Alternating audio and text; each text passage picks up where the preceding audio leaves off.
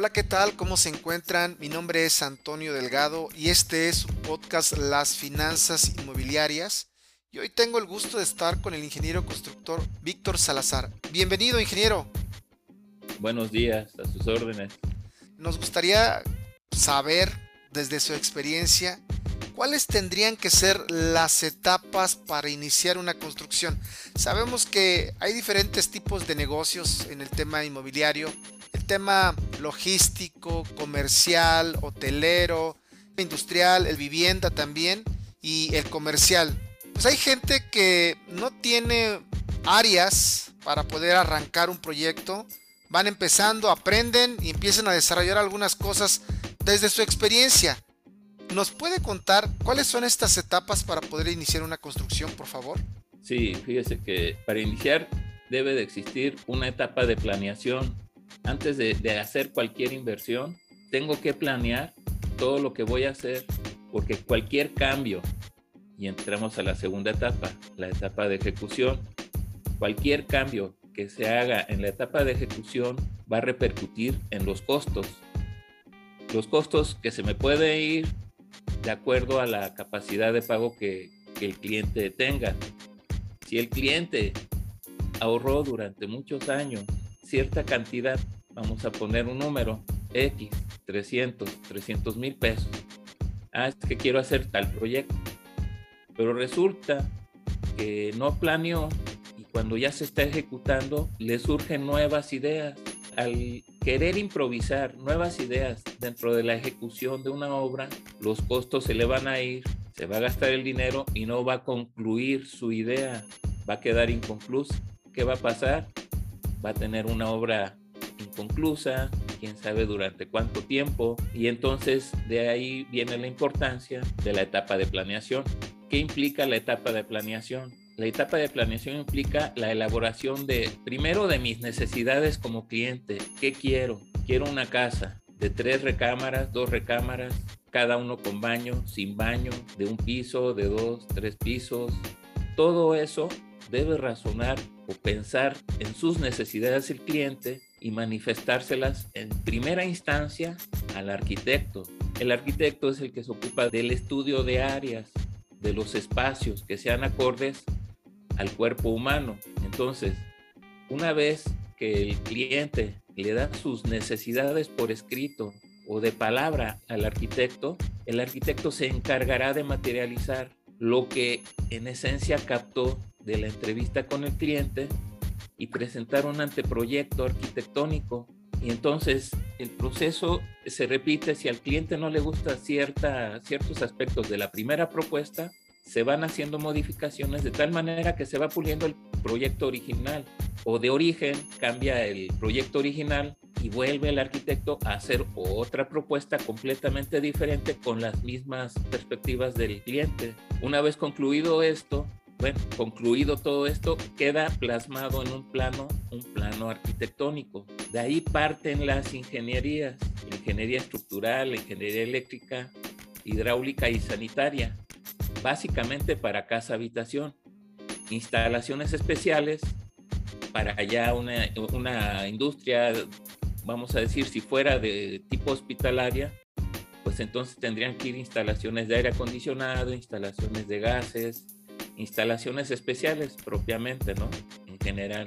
Entonces, viene la segunda parte del, dentro de todo este proceso de la etapa de planeación. Ese proyecto arquitectónico se reparte entre las especialidades de ingeniería estructural, eléctrica, hidráulica y sanitaria. Básicamente, ya si hay instalaciones especiales, se anexarán las ingenierías que sean necesarias. Pero básicamente voy a hablar de, una casa habitación, lo más común. Entonces, ya que cada ingeniería tiene sus planos, cada quien va a desarrollar lo que a su competencia corresponde, pero cada una tiene su chiste, ¿no? Es decir, ingeniería estructural. Ingeniería estructural, el edificio puede estar, o la casa habitación puede estar hecha a base de mampostería, puede estar hecha a base de concreto reforzado, el sistema de losa puede ser este viguete y bovedilla, losa maciza de concreto reforzado, los acero, lo menos que hay en la vida son casas de acero, hechas a base de, estructuras de acero, pero eso no se descarta. Todo eso se tiene que considerar Y entonces viene ahora la plática con el cliente, cómo quiere que, de qué materiales lo quiere. Y dependiendo de lo que es, es una plática muy, muy, muy concisa, porque realmente la decisión pues la tiene el, el, el cliente, ¿no? ¿Por qué? Porque el acero cuesta más que la mampostería. Es relativo, pero en términos generales así sucede, es más caro. Entonces, si yo al cliente le digo que es más caro el acero, ya de entrada le estoy dando la recomendación de que no sea así, que sea de mampostería. Todo depende de las condiciones del lugar. Si el cliente es una persona que maneja el acero y tiene piezas, pues podrá pensar que el acero no le va a salir caro. Entonces yo diseñaré con la idea de estructuras de acero y ya basado en las normas técnicas complementarias de cada lugar. Entonces, cada ingeniería aterriza igualmente en un plano que es el que se va a tomar como proyecto ejecutivo al final del camino de esta etapa de planeación. Entonces, el proyecto ejecutivo consiste ya en los planos definitivos donde el diseñador y el cliente están de acuerdo en que todo quedó bien, que no va a haber modificaciones. Una vez concluido esta etapa, pasamos a la siguiente. La pregunta original siempre del cliente es, ¿cuánto me cuesta que me haga un cuarto?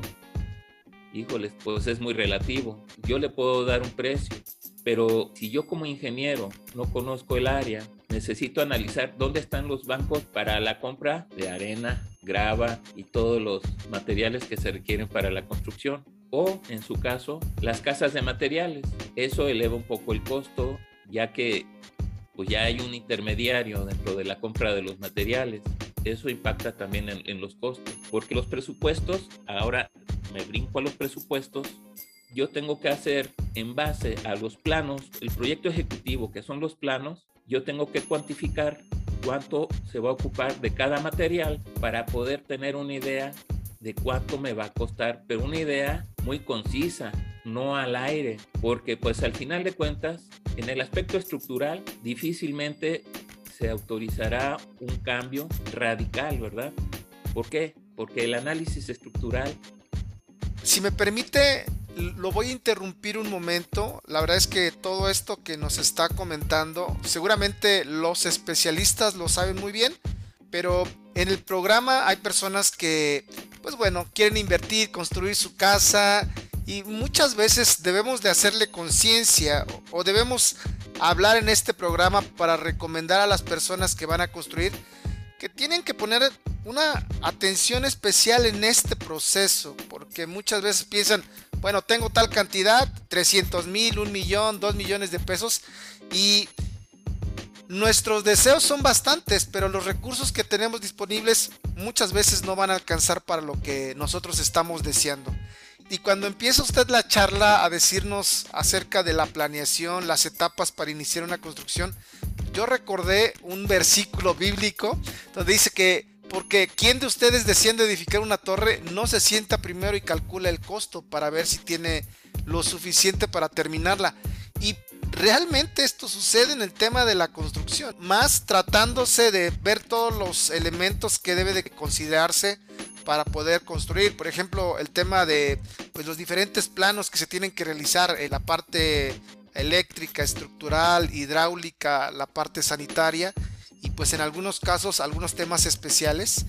Y también me di cuenta con lo que usted nos estaba contando, cuando se está viendo el tema estructural, usted le pone todas las alternativas de construcción que existen, pero esta alternativa de construcción que existe tiene que ver con el presupuesto que tiene el cliente, con el material que se va a utilizar y entiendo que con alguna tendencia de construcción o también con la zona, porque dependiendo también del terreno es con el tipo de material que se pueda construir. Yo así podría ser como un rápido resumen de lo que usted nos está diciendo y pues concluir con el tema que, que los presupuestos se realizan a través de los diferentes planos que existen. Y pues bueno, gracias por permitirme comentar. Adelante, por favor, ingeniero.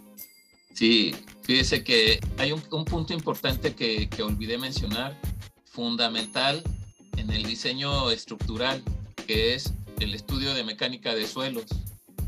El estudio de mecánica de suelos es de donde parte el diseño estructural para poder determinar que la estructura al final del camino sea completamente segura para sus habitantes. Ese estudio de mecánica de suelos se debe realizar previo al diseño estructural. ¿Para qué? Para que la cimentación se haga de la manera más eficiente posible. ¿Por qué lo digo? Porque habrá ocasiones en que se tengan que tomar decisiones donde se eleve casi nada del costo de una cimentación, pero al final de cuentas es costos arriba o costos abajo, dependiendo de lo que se vaya uno topando en lo que es la etapa de ejecución. Entonces, ese es un punto importante. Entonces, me regreso a los costos. Cuando ya uno tiene todos los planos, empieza uno a hacer lo que le llamamos los análisis de precios unitarios que ya se tienen preelaborados. El que se dedica a los, a los precios unitarios, esos conceptos ya los tiene elaborados. Tengo que cuantificar una vez que tengo los planos, tengo que cuantificar cada uno de esos conceptos para poner cantidad y una vez que ya se tienen las cantidades, se alimenta una, en este caso hoy día con la tecnología se alimenta un software que pues que voy a ocupar. Sí, hay, hay, hay software donde con los que yo puedo trabajar e ir alimentando los planos los voy a, ya una vez con los planos, tengo para cuantificar cada uno de los conceptos que me va a demandar la obra en la etapa de ejecución. Recordemos que estamos en la etapa de planeación, pero tengo que pensar todavía en que voy a llegar a la etapa de ejecución y que puede haber cambios. Si yo me equivoqué en algún concepto, me va a ocasionar gastos extras, entre comillas, gastos extras en la obra ¿Por qué gastos extras, digo yo? Pues porque es que, es que en el presupuesto se me olvidó cuantificar 20 metros de muro. Híjoles, 20 metros de muro cuesta. Entonces, cuando uno se arriesga a dar precios sin haber cuantificado, es muy aventurado. Claro, existen lo que le llaman también costos paramétricos. Los costos paramétricos es ver lo que he hecho yo en, anteriores obras, cuánto me ha costado el metro cuadrado de construcción. Ahí es cuando uno puede dar cierto número de costo por metro cuadrado, si el cliente lo quiere saber. Pero es aventurado decirlo cuando no he determinado yo cliente cuáles van a ser mis acabados. Los acabados son los que elevan mucho el costo. Ingeniero, una pregunta, ahorita que acaba de mencionar lo del muro, entonces realmente construir es hacer un proyecto. Lo, lo comento porque normalmente la gente dice, vamos a hacer esto, y muchas veces la parte que usted me está mencionando es fundamental, la parte de la identificación. Por ahí si a alguien se le olvida el tema del muro es que no identificó correctamente toda la estructura que tenía que haber realizado y, por eso mismo no la plasma en el presupuesto porque no identificó, entonces no cuantificó y por lo tanto no pudo haber ido a cotizar o considerarlo en la cotización para poder valorizar todos estos rubros que usted está comentando. ¿Es, es, correcto? es correcto. Sí, sí, sí. Sí, entonces cada, cada etapa y cada engrane de cada etapa implican mucho grado de responsabilidad. Claro, como siempre hay, eh, eh, siempre yo me baso en dichos, ¿no? Y dice un dicho que al mejor cazador se le va la liebre. Entonces, nadie está exento de cometer un error. Procuramos que sea lo mínimo, pero siempre tratamos de hacerlo lo más profesional posible. E, de eso se trata nuestro trabajo. Entonces, cuando yo ya cuantifiqué y puse los costos en cada concepto, pues ya tengo costo y cantidad. No es más que multiplicar, ir sumando y al final me va a dar el costo real. Ya no va a ser ese costo paramétrico. Ahorita hoy día, aquí en Querétaro, los costos que yo he visto que dan los, las inmobiliarias o, o las personas que se dedican a esto, a construir, dan un costo de 7.700, 8.000 pesos el metro cuadrado. La gente cuando va a construir su casa se acerca con quien ve que da el costo paramétrico más barato.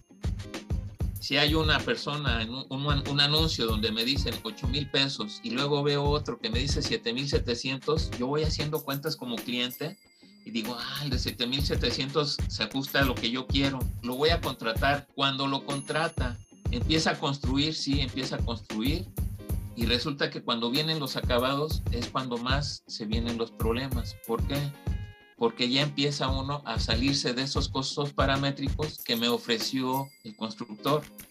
Entonces, eh, vamos a entrar en, un problema que puede ser hasta de carácter legal, donde ya mi obra se quedó parada porque ya se elevaron los costos. ¿Por qué? Pues porque yo quería unos, una, una, cosa y resulta que el, el vendedor me ofreció otra cosa hay que tener cuidado cuando uno piensa en eso. Y, y retomo lo que usted me comentaba hace rato. Efectivamente, en el momento de, que yo estoy pensando, planeando cómo va a ser mi casa, porque me la estoy imaginando, en ese momento yo tengo que tener claro que estoy haciendo un proyecto.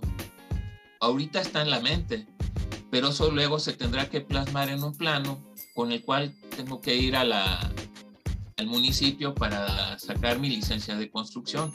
Una cosa es el proyecto y otra cosa son los aspectos legales. Pero retomo, si yo llego a, la obra en los acabados que yo quiero contra los que me había ofrecido el costo paramétrico del, del constructor, vamos a chocar. Tengo que pensar en todo eso, porque entonces retomo la, también la palabra. Un contrato llave en mano es que a mí no me vas a, yo te voy a dar esos 300 mil pesos y de ahí no, yo no te voy a pagar ni un centavo más y vas a hacer lo que yo quiero. No, no, no, no, ese es un error, porque al final de cuentas vamos a entrar al final del camino en un aspecto legal, que necesidad tengo de, meterme o de buscarme un problema por querer amarrar al constructor con un costo el, constructor pasa muchas veces, da un costo y resulta que sabe que el cliente no me, no me alcanzó el dinero y vienen los dimes y diretes. Es que tú, yo te dije, tú me dijiste y no llega a conciliarse mucho eso. Y en este tema que me está comentando también, ingeniero, también hay un tema de lógica. Es decir, usted utilizó un, un ejemplo de 300 mil. Sabemos que solamente bajo ciertas circunstancias se podría construir algo con 300 mil. Pero yo, yo no creo que una casa, digo, no, no se podría construir con esa cantidad. Pero entiendo que es un ejemplo. Pero también cuando nosotros vamos a un lugar y compramos un terreno que valga 250 mil, por ejemplo, X cantidad de metros cuadrados, no vamos a establecer la cantidad. Y entonces yo tengo 300 mil y alguien me dice, oye, yo te voy a hacer tu casa con eso. Como que no suena tampoco. O sea, la parte lógica del, cliente también debe decir, oye, ¿cómo es posible que yo haya comprado con tanto el terreno y con esta cantidad me van a construir? Como que no suena y muchas veces también hay que apelar al razonamiento, al entendimiento, que también el cliente tendría que atreverse a pedirle un presupuesto al, constructor para decir, a ver, quiero ver lo que tú me estás mostrando, me estás diciendo que me va a costar para ver si realmente existe. Y por ejemplo, de todos los 300 mil que sean, voy a exagerar, solamente el 10% en cemento, pues algo no está, no está saliendo por ahí. Digo, nada más quería mencionar esto porque muchas veces vemos alternativas, ofertas, promociones que las vemos muy bien, pero que realmente no son tan prácticas como parecen. Sí, así es. Dijéramos por sentido común, ¿no? Así de sencillo. Si me costó 300 mil el terreno, ¿cómo la casa me va a costar lo mismo? O sea, y para lo que yo quiero, porque ya me lo imaginé en la cabeza, ¿qué es lo que quiero? Entonces, como que se sale de, la, de los parámetros de mi entendimiento, de mi inteligencia, y digo, no, este me está queriendo vender espejos. Bueno, sí hay que tener mucho cuidado en, en cuando va uno a pensar en construir, que no lo vayan a uno a timar porque hay gente que también estimadora, con tal de ganar dinero, pues hay gente que es muy audaz ¿eh? y se avienta a hacer tonterías, creo yo, son los menos, pero al final de cuentas existen. ¿Y quiénes son? Pues los que no son ingenieros, son, son, son personas que tienen recursos, que abrir una constructora piensan que es sencillo. Y no, no es sencillo. Toda la logística, todos los recursos humanos, recursos materiales, implican un cierto detalle de, conocimiento en el ramo. A, diferencia de la industria, pues ahora sí de, otro tipo, ¿no? Porque esta es la industria de la construcción. Pero de otro tipo de, de industria, la logística cambia. Cada quien tiene sus peculiaridades. Entonces, cuando yo terminé ya el presupuesto, pues ya tengo un número definido, de acorde a mi gusto en cuanto a los, a los acabados. Y eso, pues ya entonces ese costo es el que realmente me va a costar a mí y diría yo, como ingeniero, ese es mi ideal porque en ese presupuesto ya van implícitas las ganancias, ya van implícitos los materiales, la mano de obra. Y entonces nadie va a sufrir, nadie. El mercado cada año sube, al menos, por ejemplo, el acero y el cemento, que son los más utilizados, son los que siempre y cada año suben. Entonces, mantener un costo más allá de un año, al cliente le debe de quedar claro que no puedo respetar ya ese costo porque me pasé. Es decir, si yo empiezo a proyectar en junio, pero se van los tiempos, se van los tiempos, hago el proyecto ejecutivo en noviembre, y en diciembre hago mi presupuesto con costos de este año, saldrá un presupuesto, pero esos costos para el año que viene se van a salir, el presupuesto se va a salir porque los costos de los materiales para el año que viene van a subir y entonces se sale de nuevo del presupuesto. ¿Cuál es el problema? Hay que pensar en todo eso. Claro, vuelvo a lo mismo. El ingeniero, diría yo, meto las manos al fuego por ellos, ¿verdad? Lo hacemos, lo hacemos con el mayor profesionalismo posible, previendo a futuro. Pero hay personas con poca moral, ética, que pues no importa, para que, para que me, yo lo amarre y hagamos un contrato, le voy a ofrecer este precio y luego le diré, ¿sabe qué? Subieron los materiales y ahora le va a costar tanto, pero resulta que me va a cobrar no nada más los materiales, sino que hasta me va a cobrar sus ganancias, porque también las ganancias para él pues van a subir. Entonces hay que tener mucho cuidado en todos esos detalles finos que no, no los platican, porque pues al final de cuentas el cliente cuando desconoce, normalmente él dice, ¿cuánto me va a costar? Ah, 300 mil. Vuelvo al tema, ¿no? Bueno, lo vamos a subir. Te va a costar un millón y medio. Híjoles. Bueno, pues me programo para el millón y medio. Me faltan 200 mil pesos. Veo de dónde lo saco, pero ya completé. Vuelvo al tema. Cuando estoy en acabados, vengo con un problema de que pues ya se salió de presupuesto porque pasamos al siguiente año fiscal. El presupuesto fue con el año fiscal anterior. Los costos eran anteriores y entonces entro en un debate con el ingeniero, con la constructora principalmente. Y entonces ya debo de entrada 200 mil pesos porque tuve que completar ese millón y medio que me dijeron. Entonces, ¿qué fue? Pues falta de ética. A veces hay constructores, y no me refiero a ingenieros, sino a empresas, que tienen esa falta de ética donde se abren de capa al cliente y le dicen, ¿sabes qué? Te estoy cotizando con precios de este año yo no sé cuánto va a subir para el próximo año y puede cambiar el presupuesto, pero esto es lo que hoy, hoy día te cuesta tu casa. El cliente verá, ah, bueno, ¿y cuánto me puede subir? Pues ya sabemos que va acorde a, la inflación. Si la inflación fue del 3% y yo tengo un millón y medio, haré cuentas y veré si yo puedo conseguir ese dinero prestado, porque ya no me alcanza lo mío, pero me alcanza para pedir prestado al banco, a un conocido, a mi mamá, quien sea. Pero yo veré cliente si puedo o no, ya tomaré la decisión. A diferencia de los costos paramétricos, que no sé ni siquiera los acabados. E, es un decir que no sé los acabados, van a ser unos acabados de baja calidad. Por ejemplo, ahorita que está mencionando que pueden subir de acuerdo a la inflación. Ahorita la inflación para cerrar el año está más de 7.5%. 7.65 recuerdo. El dato más o menos aproximado.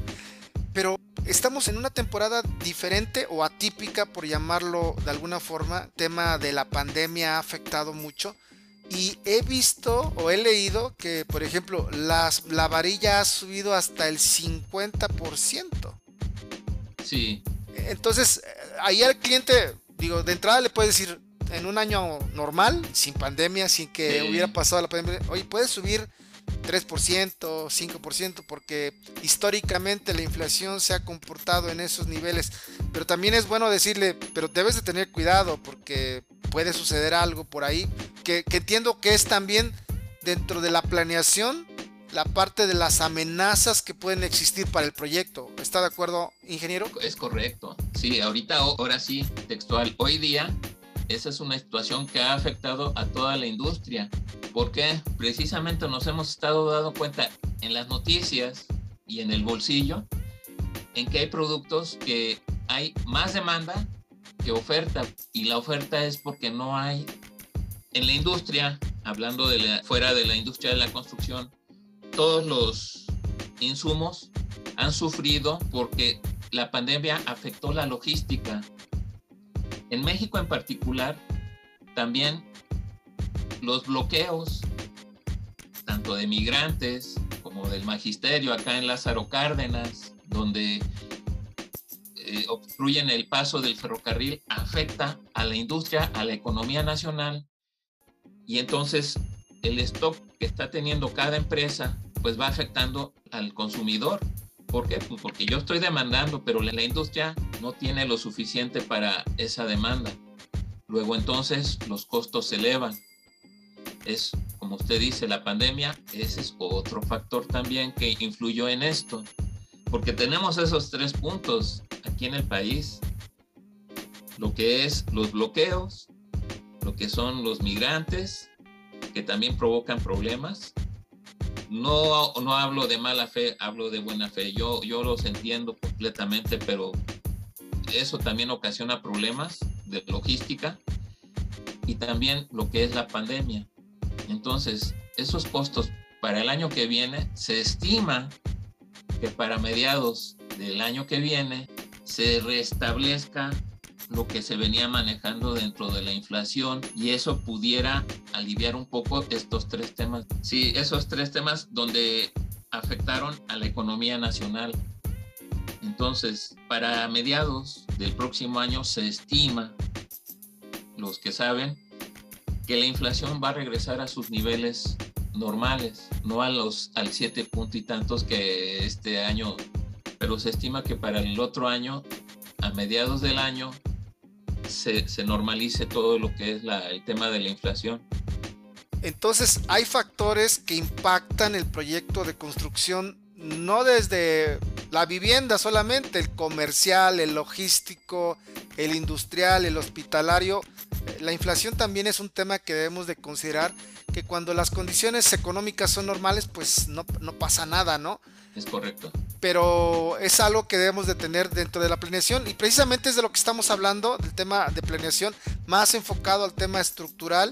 Y pues bueno, la verdad es que estoy muy contento porque estoy aprendiendo algunos temas que no había observado, no había considerado, aunque normalmente escuchamos que la inflación, que las tasas de interés, o cuestiones que usted mencionó como el tema de logístico, no sabemos por qué se ven afectadas o cómo se ve afectado un sector de acuerdo a ciertos movimientos que existen en el entorno en donde estamos.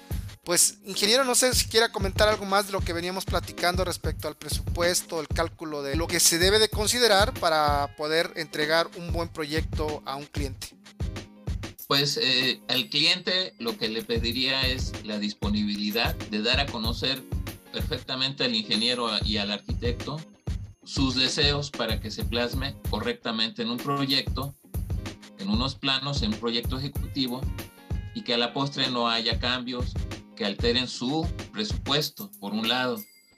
Por otro lado, pues ingenieros y arquitectos, pues nada más dedicarnos a lo que nos corresponde de manera ética, ¿sí? Como empresa, ser éticos y mucho más cuando somos personas físicas con actividad empresarial.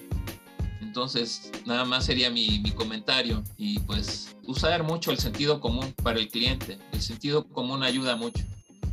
como dijo usted hace un momento de, la, de esta plática, si me está costando 300 mil pesos el terreno, pues ¿por qué me está costando 300 mil? Es decir, ahí es muy palpable el ejemplo. Por eso yo di un número muy pequeño para hacerlo muy palpable. Lógico, una casa no cuesta 300 mil, cuesta, dependiendo del sapo es la pedrada, dice el dicho. Entonces sí, efectivamente, yo, cliente tengo que estar consciente de todo lo que estoy pidiendo, pero tampoco abusar, abusar de que llave en mano y yo ya no te pago ni un centavo más porque lo único que va a hacer es garantizarse un buen pleito, un buen pleito que su casa se puede quedar ahí arrumbada. ¿Qué es lo que yo me llevo de esta charla, ingeniero? Que realmente el cliente, desde la perspectiva del cliente, el cliente tiene que tener una idea clara de lo que quiere. Ese es uno. La otra, el tema del presupuesto. La otra es dónde va a conseguir fondos y a qué costo los va a conseguir para poder construir. Y el otro tema es que se tiene que sentar a platicar. No es tanto una negociación, sino más bien entender el contrato que está realizando, porque dependiendo de lo que esté firmando es lo que le van a entregar. es correcto. Por, es por la parte del cliente y por la parte del constructor que usted lo mencionó, el tema ético, que seguramente como cuando emprendemos decimos necesitamos hacer negocios y pues mira, este cliente como que sí está aceptando nuestra propuesta, aunque sepamos que no nos conviene o nos conviene de más, pero le vamos a entrar a este negocio. Y es una parte que también eh, las personas que están incursionando en el sector de los negocios inmobiliarios deben de considerar que finalmente un pleito con un cliente podría dañarlo no solamente económicamente, sino también reputacionalmente, porque después a partir de ahí ya van a decir, ah, mira, eh, eh, esa empresa o ese esa persona pues ya tuvo algunas eh, dificultades en algún momento. Eso es de forma general. Pero la parte técnica a mí me gustaría que usted la resumiera, ingeniero, que nos dijera los elementos que tiene que considerar para poder eh, realizar su proyecto. Si tú estás metido, pues lo que nos mencionó en la etapa de planeación, ejecución, pero me gustaría más escucharlo en sus palabras. Por favor, ingeniero Víctor Salazar. Sí, bueno, partiendo resumidamente, es que en la etapa de, de la etapa de planeación se, vislumbra un buen o no término en puerto. Entonces, dentro de la etapa de planeación, plasmar bien lo que el cliente quiere y obtener un proyecto ejecutivo y un presupuesto acorde a mi bolsillo. Está en la, la, etapa de planeación y la etapa de ejecución. Dentro de la etapa de planeación, un buen proyecto garantiza un buen presupuesto y del presupuesto me brinco entonces a la etapa de ejecución, donde si voy de la mano con proyecto y presupuesto, la obra terminará en buen puerto. De otra manera, puedo tener un problema legal. ¿Qué necesidad si uso tantito el sentido común? Y pues con eso yo creo que estamos del otro lado como cliente y como constructor, las dos partes. Entonces, conclusión, no traten de hacer un proyecto en la cabeza sin el asesoramiento adecuado, profesional, porque como dice un dicho también, lo barato puede salir caro. Ya en la etapa de ejecución, vuelvo a repetir, cualquier cambio origina costos extras que pueden salirse del presupuesto del cliente. ¿Por qué? Porque quisieron ahorrarse unos centavos diciendo yo lo puedo hacer. A veces no es lo más adecuado. Cosas pequeñas sí, pero cosas más grandes, una casa habitación, ya, ya no es tan sencillo cuando uno se sale de lo que es un proyecto ejecutivo. Primero hay que plasmar, luego el presupuesto basado en el proyecto ejecutivo y ya con la ejecución, si yo hice bien mi trabajo de planeación, pues la obra terminará muy bien. Pues este podcast ha llegado también el momento de que concluya. Se nos fue rapidísimo el tiempo. Estamos platicando con el ingeniero constructor Víctor Salazar. él es una persona que tiene bastante experiencia, muchos años construyendo. Y normalmente cuando iniciamos el podcast presentamos a las personas o le pedimos que se presenten. Esta vez iniciamos al revés. No sé si quiera comentar algo de su experiencia ingeniero, por favor, para la gente que está escuchando el podcast. Bueno, yo soy ingeniero constructor, Víctor Hugo Salazar, ya en situación jubilado, pero con el gusto de seguir apoyando en todo lo que yo pueda a esta industria que tanto, tanto me ha dado. El conocimiento muy vasto, mi experiencia profesional muy vasta por las condiciones en que trabajé en todos lados. Anduve por toda la República. Eso me dio oportunidad de conocer materiales, personas y siempre aprende uno de todos. Uno no tiene el conocimiento suficiente para hablar con esa palabra que, que dijeran de experto, no muy de acuerdo con esa palabra porque nadie es experto. Todos tenemos ciertas debilidades y bueno, yo lo único que puedo decir es que tengo suficiente experiencia, mi carácter es fuerte. Ese es otro punto que como ingeniero hay que tener en las obras, porque luego los albañiles, híjoles, se lo quieren comer a uno y sí, saben mucho, pero también, como todo, nadie es experto. Todos aprendemos de todos. Pues muchísimas gracias, yo me siento muy agradecido. Eh, les contaré a los que nos están escuchando que al ingeniero Víctor Salazar me contactó con él un ex compañero del ITAM, donde estuvimos estudiando hace casi ocho años, en 2013, para ser exactos. Y pues bueno, le agradezco mucho también a mi compañero que me hizo el contacto y, y pues bueno, agradecerle nuevamente, ingeniero constructor Víctor Salazar. De nada, mm, al contrario, agradecido por la oportunidad que me da de poder eh, transmitir un poco de esa experiencia que, que, uno tiene y esto es bueno porque les abre un poco más ese, ese conocimiento que seguro todos tenemos, pero desde el punto de vista técnico y esto abre un poco más el camino en ese, en ese rubro. Excelente. Y pues esto fue Las Finanzas Inmobiliarias. Mi nombre es Antonio Delgado. Y recuerden que el podcast lo transmitimos cada domingo a partir de las 7 de la noche. Y ustedes pueden escucharlo en cualquier momento. Les invitamos a seguir el podcast para que cada vez que salga un nuevo episodio, ustedes estén listos ya para poder escucharlo. Hasta pronto.